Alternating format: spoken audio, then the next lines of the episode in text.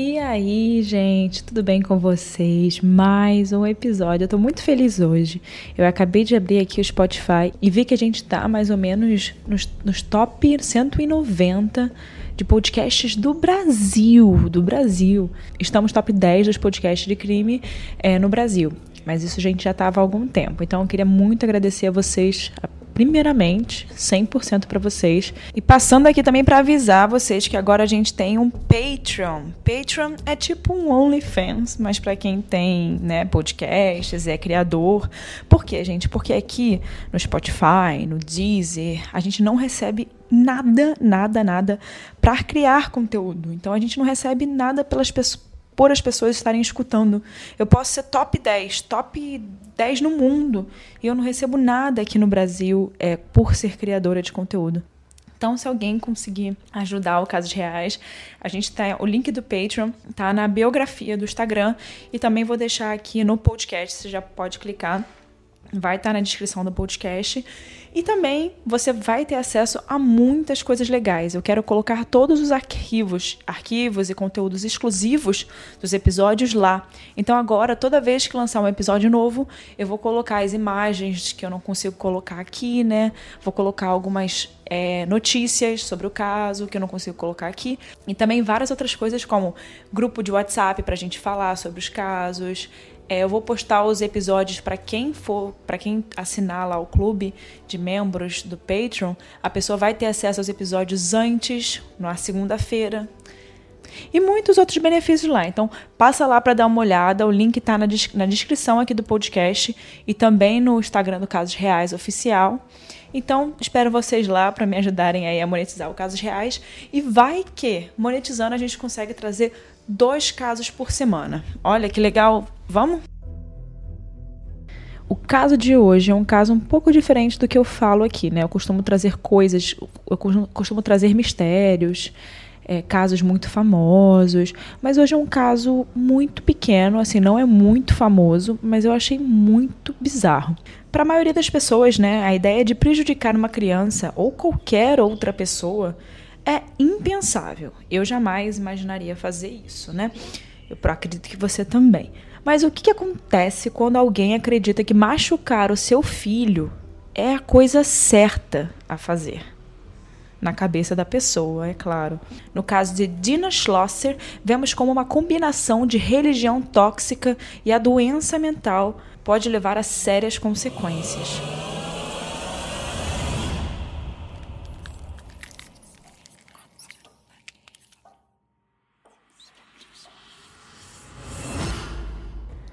Dana nasceu em 1969 e ela cresceu no Texas, nos Estados Unidos. E por volta dos 8 anos de idade, ela foi diagnosticada com hidrocefalia. Hidrocefalia é uma condição em que um líquido se acumula dentro do cérebro e pode causar muita pressão dentro da cabeça, no crânio, e também resulta em dores de cabeça, comprometimento da visão, dificuldades cognitivas, coordenação motora e também deficiência mental. Então, essa é uma das coisas que essa hidrocefalia pode causar na pessoa. E às vezes, quando acontece em bebês, pode até resultar em um tamanho né, da cabeça maior, né, em um aumento do tamanho da cabeça. E por causa desse problema de Dina, né, ela passou por oito cirurgias antes de completar 13 anos. As cirurgias foram em seu cérebro, coração e abdômen. Ou seja, ela já tinha aí um, né, um, uma vida um pouco difícil né, na questão de saúde para uma pessoa jovem. E ela conheceu o marido dela, o John, durante a faculdade. Ela acabou se formando com um bacharelado em psicologia, mas o John, o marido dela, nunca terminou a graduação, porque ele faltava muito às aulas.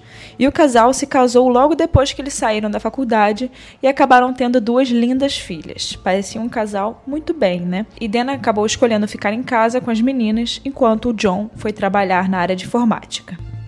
E os problemas né, do casal, da vida dos dois, começou realmente a aparecer quando eles começaram a frequentar uma igreja chamada Água da Vida. O pastor se chamava Dowley Davidson e ele já tinha sido um veterinário e acabou mudando de carreira para se tornar pastor. Ele era mais um líder de culto do que um pastor de verdade, né? Com muitos ensinamentos prejudiciais para quem acompanhava ele. E ele jurou para as pessoas que acompanhavam ele que Deus falou diretamente com ele E ele aparecia várias vezes na televisão para poder falar né, sobre seus ensinamentos. Ou seja, ele conseguia alcançar pessoas ao redor do país, né, ao redor dos Estados Unidos com os seus ensinamentos. Pessoas não necessariamente da mesma cidade em que ele né, tinha a igreja da água da vida. Né? Então, outras pessoas de outras cidades acabavam acompanhando ele à distância. E para te dar uma ideia melhor de quem era o Davidson, ele afirmou que uma vítima de Columbine, vocês sabem qual é a Columbine, né? Se você acompanha casos reais, você já escutou esse episódio, então não preciso falar teria sido poupada, uma vítima de Columbine teria sido poupada se apenas tivesse mais fé. Vocês acreditam nisso, gente? Não, é, é, ele disse mesmo, ele disse isso, real, oficial. O Davidson também acreditava que um espírito de Jezebel tinha controle sobre a cidade em que a igreja dele, né, ficava, que chamava Plano. E ele ensinou que o espírito se apegava às mulheres, que então atrairiam os homens para circunstâncias sexuais. Sim, ele acreditava tudo, em tudo isso e passava para frente esses ensinamentos que ele acreditava, né? Então, Dana e John moravam em Fort Worth, no Texas, quando eles descobriram essa igreja, porque eles assistiam essas, esses vídeos, essas coisas, esses cultos desse pastor e acabaram se interessando por o que ele falava. Então eles acabavam então, no final das contas, eles acabavam dirigindo mais ou menos 100 quilômetros só para frequentar essa igreja. E imediatamente eles se apaixonaram né, pelos ensinamentos e acabavam realmente indo sempre. O John acabou deixando seu emprego durante esse mesmo período e começou a se concentrar em um tipo de prática de consultoria ele tentou sair dessa área do trabalho dele e foi para consultoria. Mas isso não funcionou, né, como o John esperava, e a família teve problemas financeiros. Acabou que a família teve que hipotecar a casa e o John acabou ficando desempregado, né, porque ele não arrumou nenhum outro trabalho. Embora Dina não tenha crescido religiosa, ela acabou sendo cativada pelo Davidson, né, pelo pastor. E ele, o pastor, acabou culpando a má sorte da família pela falta de fé. Então a Dina, né, a Dina começou a se perguntar se a falta de fé dela era o que fazia sua família ter os problemas de dinheiro que eles estavam tendo, né? Então imagina, já estava se tornando realmente um problema de cabeça essas coisas que esse pastor falava para eles, né? E foi aí que a família empacotou as coisas e acabou se mudando para essa cidade, né, onde essa igreja ficava, essa igreja Água da Vida.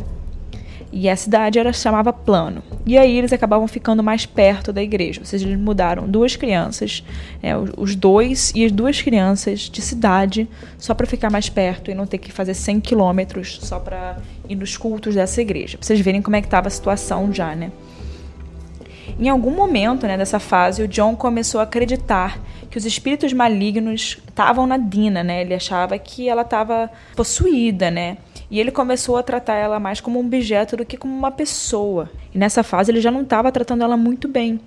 E, ele ficava exigindo que ela fizesse exatamente o que ele dizia. E estava bem claro para todo mundo né, ao redor que a Dina estava sofrendo de alguma doença mental naquele momento. Ela não estava muito bem é, com aqueles ensinamentos e com tudo que estava acontecendo na cabeça dela. Mas o Davidson, o pastor, afirmava que doença mental era apenas uma possessão demoníaca e que a medicina era bruxaria. E por causa disso, a Dina não recebeu nenhuma ajuda, ninguém com propriedade no assunto sobre doença mental, sobre depressão, é, ninguém ajudou ela. Seja, ela precisava muito, ela precisava desesperadamente de alguém que ajudasse ela. E os membros da igreja, inclusive, oravam por ela na tentativa de curar a doença que ela tinha, a doença mental que ela tinha. Naquele ponto né, da vida deles, a família já estava indo para a igreja todos os dias e duas vezes aos, do, aos domingos. Ao invés de uma vez só, eles iam duas vezes aos, domingo, aos domingos.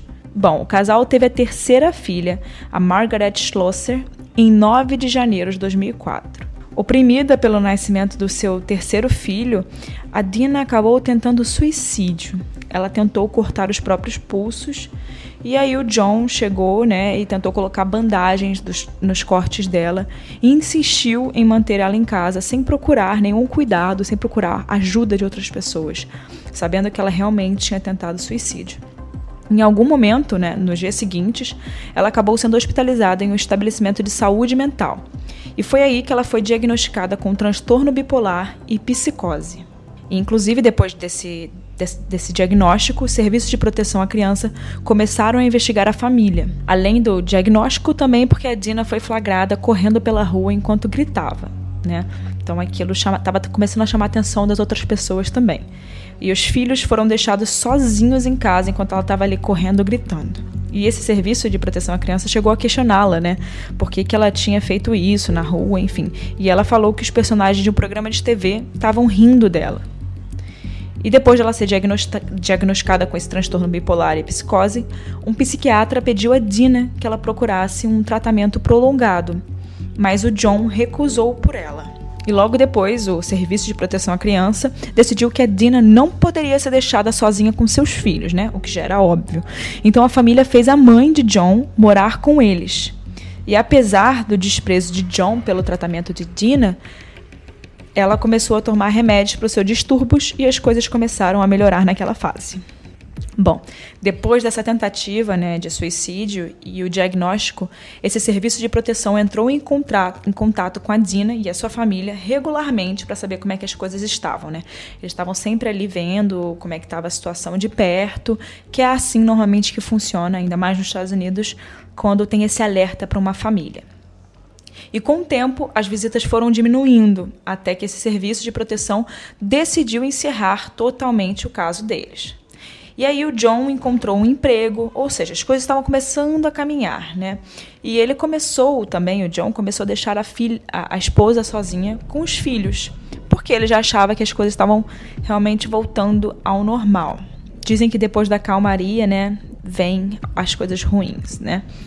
A Dina disse a John que queria dar a filha deles, né, a mais nova, a Deus, em novembro de 2004. Ela disse isso. E ela também quis dizer que queria dar o seu bebê ao Davidson, o pastor né, da igreja. E o Davidson já, já havia tentado se casar com mulheres jovens e Dina queria que ele se casasse com a sua nova filha, né, a bebê. A bebê, gente, a bebê, a mais nova.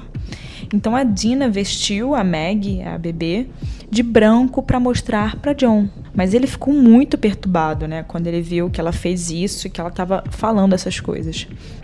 E foi aí que o John bateu em Dina com uma colher de pau na frente das próprias filhas. Isso, sem falar que nessa situação aí, nesse momento da vida da, da, família, a Dina já tinha parado de tomar medicação. Ou seja, talvez por isso que ela estava voltando a piorar. E em 22 de novembro de 2004, a Dina acabou pegando uma faca e cortou os braços de Meg, a Margaret, a bebê pequena, fora de seu corpo. Ela fez isso sentada calmamente em uma sala de estar, ouvindo uma música religiosa. A Margaret morreu como resultado né, desses cortes no hospital. Na época, a pequena Margaret tinha apenas 11 meses e logo depois de fazer isso, a Dina virou a faca contra si mesma e começou a cortar os seus próprios braços. Mas ela acabou parando depois de um corte bem profundo. E as outras filhas de Dina estavam na escola quando isso aconteceu e o John estava no trabalho. Depois disso, John falou brevemente com a Dina ao telefone e ela disse para ele que machucou o bebê, e sem saber muito o que fazer né, com aquela situação, o John ligou para a creche em que a Dina costumava trabalhar né, antes de ter a Margaret e para tentar contato com alguém que seria próximo né, da Dina. Mas ele já estava sabendo que ela estava piorando né, da situação dela mental, então provavelmente ele já podia esperar o pior. A Caroline havia trabalhado com Dina por dois anos e pensava na Dina como uma boa mãe, mas o tom de voz do John no telefone fez ela acreditar que a Dina, a Dina poderia sim ter tido outro colapso. E era o que tinha acontecido, né? A Dina pegou o telefone quando a Carolyn ligou. E ela podia ouvir a música da igreja tocando no fundo enquanto a Dina estava cumprimentando ela de maneira calma e controlada. E aí foi que a Carolyn perguntou a ela o que, que ela tinha feito com a criança, né?